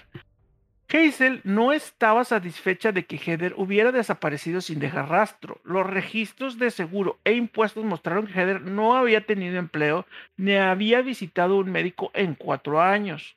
O se había ido del país o estaba muerta. Chan, chan, chan, chan. Los niños más pequeños fueron separados de Rose y puestos al cuidado del gobierno. Con Fred en la cárcel y la policía acercándose a ella, Rose tomó una sobredosis de pastillas e intentó suicidarse. Su hijo Stephen la encontró y le salvó la vida. Más tarde escapó de su soledad atiborrándose de dulces y viendo videos de Disney. No mames. Mm, estamos hablando del 92. Los Power Rangers estaban por llegar. a, Fred, no le fue mucho mejor en prisión. Estaba muy deprimido y, y compadecido de sí mismo. En realidad, su suerte estaba aguantando por el momento. El caso contra los West se derrumbó cuando dos testigos claves decidieron no testificar en su contra. Pero las semillas de su descubrimiento habían sido sembradas. La extraña e inexplicable desaparición de Heather estaba firmemente implantada en la mente del detective Hensel Savage, de la detective Hensel Savage. Ya no sé qué usar. Voy a decirle Hensel y ya. Hensel, quien es detective, se hizo cargo del caso e inició una investigación sobre el paradero de Heather. Cuando no se encontró ninguna señal de la niña, Hensel terminó, eh, perdón, Hensel temió que fuera cierto el rumor de que Heather estaba enterrada debajo del patio. Los niños de West fueron interrogados repetidamente. Fred los había amenazado con que si no guardaban silencio, terminarían debajo del patio como Heather. Aquí cabe destacar un punto, ¿no? Te das cuenta cómo la policía puede entrevistar a niños sin pedo. Ahorita no puedes entrevistar a un niño sin que esté un padre presente. Porque aquí recordemos que el papá estaba en la cárcel, pero la mamá no. Sí, sí, sí, claro. ay, ay, es que está. O sea, es el clímax dentro del clímax. Es el lado B dentro del lado B dentro del lado B. ¿Sí? El superintendente de detectives, John Bennett, o sea, como que el jefe, estuvo a cargo del caso sensible a los medios. Finalmente se firmó una orden para registrar la casa y el jardín de Cromwell Street. Pero la logística de excavar un jardín de 15 por 70 pies no fue trivial. Además, la ampliación de la casa de Fred se construyó sobre una parte del jardín. La búsqueda sería mucho más grande y seguramente atraería la atención de los medios. Las cosas mejoraron para la investigación después de que Fred confesara haber matado a su hija y después de que se encontraran unos huesos humanos distintos a los de Heather en el jardín. Cuando Rose fue informada de la confesión de Fred, afirmó que Fred le había enviado fuera de la casa el día en que Heather desapareció y que no tenía conocimiento de la muerte de Heather. ¡Ah, madre! ¡Uy, gente! Esto se está poniendo bueno. La policía, la policía emprendió la lúgubre tarea de desenterrar el jardín. Fred había sido llevada temporalmente hasta que hubiera pruebas para retenerlo. Pero mientras Fred observaba a la policía cavar en el jardín, supo que era una cuestión de tiempo antes de encontrar a Heather y los demás enterrados en el jardín trasero. Fred le dijo a su hijo que había hecho algo realmente malo y que se iría por un tiempo. Steve recordó que me miró con tanta maldad y tanta frialdad esa mirada me atravesó. Finalmente la policía encontró los restos de una mujer joven desmembrada y decapitada. Luego se encontró otra víctima cuando la policía se enteró de la desaparición de Shirley Robinson. El alcance de la investigación se amplió. Para proteger a Rose, Fred, porque sí, Killer, se amaban y se intentaban proteger. Fred se atribuyó el se atribuyó él mismo la responsabilidad de los asesinatos fue acusado de los asesinatos de Heather, Shirley Robinson y la tercera mujer aún no identificada. Además, se abrió una investigación sobre la desaparición de Reina y de Charmaine, o Charmin como le digo yo de cariño. Por alguna razón, Fred decidió contarles a la policía sobre las niñas enterradas en su sótano. Fred admitió haber asesinado a las niñas, pero no violado. Estas, estas chicas eh, sostuvo querían tener sexo con él. O sea, él decía, o sea, sí tuvimos coito, pero fue consensuado, no fue violado. Mientras Fred, según él, pues era lo que le decía a la policía, ¿no? O sea, güey, sí las maté, pero no las violé. O sea, como que en su mente ellas querían. Sí, claro. Mientras Fred hablaba sobre los asesinatos, la policía trató de lidiar con la evidencia. Alinear los cuerpos con los nombres no fue una tarea fácil para la época. Se descubrieron nueve conjuntos de huesos en el sótano y la policía no sabía de quién era qué hueso. Fred no fue de mucha ayuda ya que no podía recordar los nombres y los detalles de algunas de las mujeres que había recogido. Teniendo en cuenta la gran cantidad de mujeres que desaparecían cada año, hubo que hacer un gran trabajo para cotejar los informes de las personas desaparecidas con los restos. A medida que se desarrollaba el caso, Rose abandonó a Fred para salvarse a sí misma. Trató de posicionarse como víctima de un hombre asesino, pero no fue ah. particularmente convincente. La policía... el amor, güey, es el amor. ¿Qué puñetes? Pues está viendo que se hunde. Pues sí, güey, ahí está el amor, güey, el verdadero amor, güey. No mames, ni pinche. Me, acordé de Leonardo DiCaprio con Rose, güey, ahí que sí cabían los dos en la tabla y el güey por hacerse el héroe sacrificó su vida. Era una puerta en una tabla. Bueno, güey, lo que fuera, güey, ahí cabían los dos, güey. Pero ahí está, güey, ¿dónde está tu amor, güey?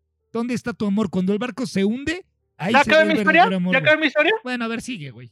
¿Ya acabé mi historia? No, pero lo que acabas de narrar, güey, si es no prejuzgues, no prejuzgues, no prejuzgues. Yo no prejuzgo, pero échale. Los cuerpos de Rena, Anne McFall y Charmaine fueron encontrados mientras Fred continuaba cooperando con la policía. En el caso de Mary Benson, Fred decidió dejar de cooperar y no se encontró su cuerpo. En su audiencia conjunta, Fred intentó consolar a Rose, pero ella evitó que la tocara. Ella le dijo a la policía que él la enfermó. La gran sociedad del crimen había terminado. Así es. Esto era una sociedad, no sé por qué dices que era amor killer. Esto solo era cuestión de negocios. Pues Para mantener la pyme, güey. Entonces aquí, pues entonces seguimos el mismo patrón en la época actual, ¿no? Pues el rechazo de Rose fue devastador para Fred el 13 de diciembre de 1994 fue acusado por 12 asesinatos. Una vez más, Rose le restó importancia. Él había escrito, siempre estaremos enamorados, siempre serás la señora West en todo el mundo. Eso es importante para mí y para ti. ¿Qué pasa con el amor solamente? Ama uno, güey. No, Quito, papá. Nada más para mostrar, eh, no confíes en las mujeres. Justo antes de justo, justo antes del medio. Yo no lo, eh, bueno, yo no lo estoy diciendo, lo está diciendo la historia. Nada más. Sí, parece que lo dijiste tú, güey. Yeah, no, no, está, edita eso, por favor. No, no, este, no. Así que se quede para que vean. Sí, edición. Sí, edición. El güey a la verga, güey. Síguele, síguele, güey. Justo antes del mediodía de Año Nuevo en la prisión de Wilson Green en Brigham, eh, cuando los guardias estaban almorzando, chan, chan, chan, chan, ¿qué creen que pasó? No, pues no tengo ni puta idea, güey. Ya, suéltala, güey. ¿Cómo es, güey? Suéltala, suéltala. Hubo una salida fácil a esto y Fred se ahorcó con las tiras de las sábanas. No, mames. Claramente. Dijo, no, pues es que sin ella ya no quiero nada. Claramente había planeado su suicidio con mucha anticipación para que no lo descubrieran. A pesar de la escasez de pruebas directas que vincularan con los asesinatos a Rose, Rose fue a juicio el 3 de octubre de 1995. Varios testigos, incluido Caroline Owens, que era la primer niñera, que fue la que levantó la denuncia con la mamá, que es, pues sí la violaron, güey. Pues sí, güey. La, la señorita A y Anne Marie, que era la hija, testificaron sobre las sádicas agresiones sexuales de Rose a las mujeres. O sea, Rose no nada más veía, Rose participaba. Claro. El objetivo de la acusación dirigida por Brian Lenson era construir una densa red de pruebas circunstanciales de la culpabilidad de Rose. La defensa, encabezada por Richard Ferguson, trató de, demostrar que la evidencia de agresión sexual no era lo mismo que la evidencia de asesinato que Rose no sabía lo que estaba haciendo Fred cuando asesinó a las niñas y las enterró en varios lugares. O sea, ella dice, güey, o sea, sí sabía de las pinches violaciones y los pedos que hacíamos, pero yo no sabía que las mataba. Mm. Ferguson cometió el error de poner a Rose en el estrado. Su desafío llegó muy claramente al jurado. Además de la fiscalía, aprendió que extraerle testimonios perjudiciales haciéndola enojar. Dejó al jurado con la creencia arraigada de que Rose había tratado mal a los niños y que era completamente deshonesta. O sea, el abogado le habló, le dijo, ponte en el estrado, actúa como una persona que está sufriendo y esta vieja se encabronó, se emputó, dijeron, ah, si es agresiva, va, la de haber pegado a los niños y pues ya quedó en mal con el jurado. Finalmente la defensa reprodujo las grabaciones de Fred West describiendo cómo había asesinado a las víctimas cuando Rose estaba fuera de casa. Desafortunadamente para Rose se demostró que Fred estaba mintiendo en cuestiones clave, lo que puso en duda toda su declaración. La evidencia más dramática fue dada por Janet Leach, quien fue llamada como el adulto apropiado. Bueno, es un testigo de las entrevistas policiales de Fred West. En privado, Fred le había dicho a Rose que estaba involucrada con los asesinatos y que Rose había asesinado a Charmaine y a Shirley Robinson sin él, pero que hizo un trato con su esposa para asumir toda la culpa. Janet estaba tan estresada por la confesión confidencial que sufrió un derrame cerebral. mataron a otro sin tocarlo, güey. ¿Cómo hacen eso, güey? O sea. Güey. Eh, eh, perdón, Jules, está como el meme que subí, güey, a mi historia de Instagram de que, güey, todo lo que toco se muere, güey. Y toca la muerte y se muere la muerte, güey. Le hice contratado, güey. Qué buen trabajo, güey. O sea, así estos güeyes, todo lo que tocaban se moría, güey. Pues esta ni siquiera la tocó, güey. O sea, nada más le platicó, güey. Así de labia tenía el vato, güey. Verga, güey. Lo odio. Fue solo después de la muerte de Fred que sintió que podía decirle a la policía lo que él había dicho, después de que su testimonio colapsó y tuvo que ser llevada al hospital. ya no sé. Perdón por la burla, güey. Perdón por la burla, güey. Pero es que ya es too much, güey. No mames. Sí, sí, sí. Eh, en su resumen, Levinson llamó a Rose la estratega y la socia dominante. La evidencia de que Rosemary West no sabía nada de nada no es digna de creer. Ferguson, en su resumen enfatizó que la evidencia solo apuntaba a Fred. El jurado se tomó muy poco tiempo para encontrar a Rose culpable de los asesinatos de Charmaine, Heather y Shirley Robinson y las otras niñas enterradas en la casa. El juez la condenó a cadena perpetua por cada uno de los 10 cargos de asesinato. Yeah, güey. Y así es como termina esta triste, lúgubre, perturbadora y monstruosa historia de la casa del horror. Verga, güey. Digo, ahorita gente, si creo que no están escuchando a Dani, creo que traemos un problema ahí con su conexión. No sé qué le, qué le está pasando a Dani, pero este, pero aquí, o sea, creo que se le fue la luz o no tengo idea de qué le haya pasado, pero aquí, aquí sigue, ¿no? Por si ya no le escucharon, no es por eso, gente, creo que tuvimos una falla técnica con su teléfono, pero... Eh, sí, no, no es cierto, no es cierto, no es cierto. oye, ¿no se nos desmayó la Dani? ¿Quién sabe, güey? Pero bueno. A lo mejor ya ves que nos... O yo, a lo mejor fue Fred y no nos dimos cuenta, güey. A lo mejor sí, Fred la recaudó, güey. Digo, la reclutó, güey, y pues valió madre. No, bueno, entonces Jules, digo, no tuvo un final como yo lo esperaba, güey. ¿Qué, chingados, esperabas, güey? A la vieja le metieron al bote y el vato se suicidó. No, güey, es que ahí es donde está el problema, güey.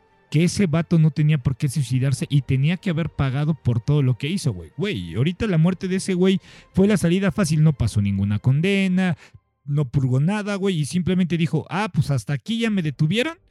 Y como, como le dijo el papá, güey, si vas a hacer pendejadas, que no te agarren. Y entonces este güey dijo, no, pues si me van a agarrar por todo lo que hice, pues prefiero mejor matarme, güey. Y eso sí se me hizo una salida bien cobarde porque este güey tenía que. Ahora, la otra morra, obviamente, pues está pagando lo que ya hizo, güey. Pero el otro güey, nadie está pagando por lo que él hizo, güey, porque ya está muerto, güey. ¿Estás de acuerdo? Ahora, tengo una duda, Jules. ¿Qué pasó con todos los hijos de, de esta Mm. Espérate tu duda, güey. O sea, ella todavía sigue viva, güey. No, está, está encerrada, güey. Tiene novia, güey, y tiene planes de apelar su sentencia para salir en libertad. No seas mamón, ¿es en serio? Sí, no, güey, no, güey, no podía cerrar el caso de otra manera, güey. O sea, A la verga, güey. No, no lo puedo creer, güey. Güey, voy a buscar fotos de esta mujer en internet, güey. No, güey. Mm, te va a encantar. No creo. No es cierto, no es cierto. No creo, güey, pero. ¿qué, qué- Pues de qué- joven todavía. mm, Ah, güey, no, no, no, pero es que. vol- A ver, ¿y de dónde conoció a la parejita Hay, esa que se quiere casar? hay una güey? foto en la que está con la familia, con los niños, güey. Y los ¿Neta? niños tienen todos vestidos igual. Sí, güey. Güey, sí, sí. güey, luego me la compartes, güey, o que la suba Dani. Ya a mí me la compartes, güey, no tengo pedo, güey, con eso. Pero, ¿sabes? ¿Sabes qué me hiciste acordar de otro caso? Digo, ¿tienes alguna frase matona antes de, de seguir con el caso, güey? Sí, no den moto porque se pueden perjudicar la chompa. Oh, No, la no es cierto, no, güey, no, no, es que, güey, es que es tan impresionante, güey. Pero estás de o sea- acuerdo que la moto no tuvo la culpa, güey. La, No, la- no, la no, no, culpa no, no, tuvo no, el no, ya tenía, el no, no, papá, ya tenía güey. la crianza, porque Sí, ella, ella claro, también güey. tuvo muy mala crianza y eso. yo estoy jugando con la moto. No, no, no, No se sé, crean, güey. amigos motoqueros, no me vayan a atropellar. Este, Yo sí te, Eh. yo sí te veo, sí te viento la moto por culero, güey. Sí, pendejo, si me, si me llegas a alcanzar, primero va a estar en el suelo. Oílo. Este, el manco me dicen. Oílo. No, este. Miren, no tengo una frase, güey. Es que realmente me impactó mucho, güey. O sea, pasaron muchas cosas. El vato, como dices tú, tuvo un chingo de suerte, un chingo de cosas. No tienes, o sea, no era como para decir, güey, no vayan a las casas rodantes porque les puede pasar eso. No, porque también les pasaba en la casa, güey. Sí, claro, güey. O sea, De hecho, de hecho, ¿sabes? Da- perdón que te interrumpa. ¿Sabes a qué caso me recordaste, carnal? A, ver- a ver, No. si, a ver si te acuerdas, güey. Al de los Turpin, güey. no, no me acuerdo de ese caso. güey. El de los Turpin era, era una familia, güey, de Estados Unidos que tenía, creo que a 14 o 13 hijos que los torturaban, güey. No, no, nunca abuso sex, nunca hubo abuso sexual, güey. Pero los dejaban sin comer, güey. Los tenían Ah, encadenados. un caso de maltrato infantil. Sí, güey. Y que, y que cuando los sol-. Ajá, y que cuando lo soltaban, güey, o sea, obviamente, pues la mamá era eh, eh, ama de casa, no tenía trabajo y tuvo un chingo de hijos y todos los, los, los mantuvo encerrados en la casa, güey. Y cuando salían, que se tomaban fotos en Disney, que se tomaban fotos en, en Las Vegas cuando se casaban con Ilvis y todos los hijos, güey, pues bien, de cierta manera manipulados, güey, para que todos sonrieran y, y fueran como la feliz, la, la familia feliz, güey. Sí, Güey, porque hasta se vestían igual, güey. Tienen sus fotitos así Sí, de. sí, güey, todo, de todos se de vestían cosa uno, igual, cosa dos, cosa tres. Sí, güey, o sea, de que, ay, güey, somos co- como un equipo de fútbol, güey. Claro. literal, güey. Entonces me acordé un poquito de este caso, digo, digo, los Turpin no se comparan, güey, con, con la, con la No, no, cuestión, Es que güey, estos pero- eran monstruos, güey. pero eran- Y de hecho, de hecho, estos, estos vatos, eh, ¿cómo se llama estos malditos? Están considerados como de los peores asesinos seriales allá del otro lado del charco, güey. ¿Quién es? Los, ¿cómo se llama este vato? La Rose y su vato. Ah, ok. ok, sí, Ujú. sí, los West. Sí, los West están considerados como de los peores asesinos seriales en, Europa. ¿en güey. dónde? En Europa. Pues sí, güey, pues es que Inglaterra. Y de hecho, ahorita, si me permites, nada más así como un cierre, amigo. eh, Claro, amigo. Ahí te va. Te voy a decir los 10 países con más asesinos seriales en el mundo, güey. Entonces, en el número 10 tenemos a Japón. No voy a, no voy a entrar en detalles, nada más te voy a dar la lista de los 10 países para que no, no se vayan a vivir ahí, gente. Los 10 países. No, Japón sí es chido, nada más no vivan en barrios culeros. Pues imagínate, güey. eh, Japón está considerado el número 10 por tener un total de 13 asesinos en serie, güey. 13. Tenemos, y yo no me esperaba esta lista, cabrón. No me esperaba yo a Canadá, porque también tiene alrededor de 13 casos de asesinos seriales. Canadá empatando a Japón. ¿Qué puedes esperar en un país en el que el mayor índice de muertos es por alces? Pues sí, güey, pero no de asesinos seriales, güey. No, no, no, sí, dale, continúa, estoy jugando, amigo. Ya- Deja nah, divertirme. tú diviértete, amigo, no tengo pedo. Ahí te va. Tenemos a Francia, o sea que Francia no todo es glamour y, y las no es la ciudad del el país del amor, güey.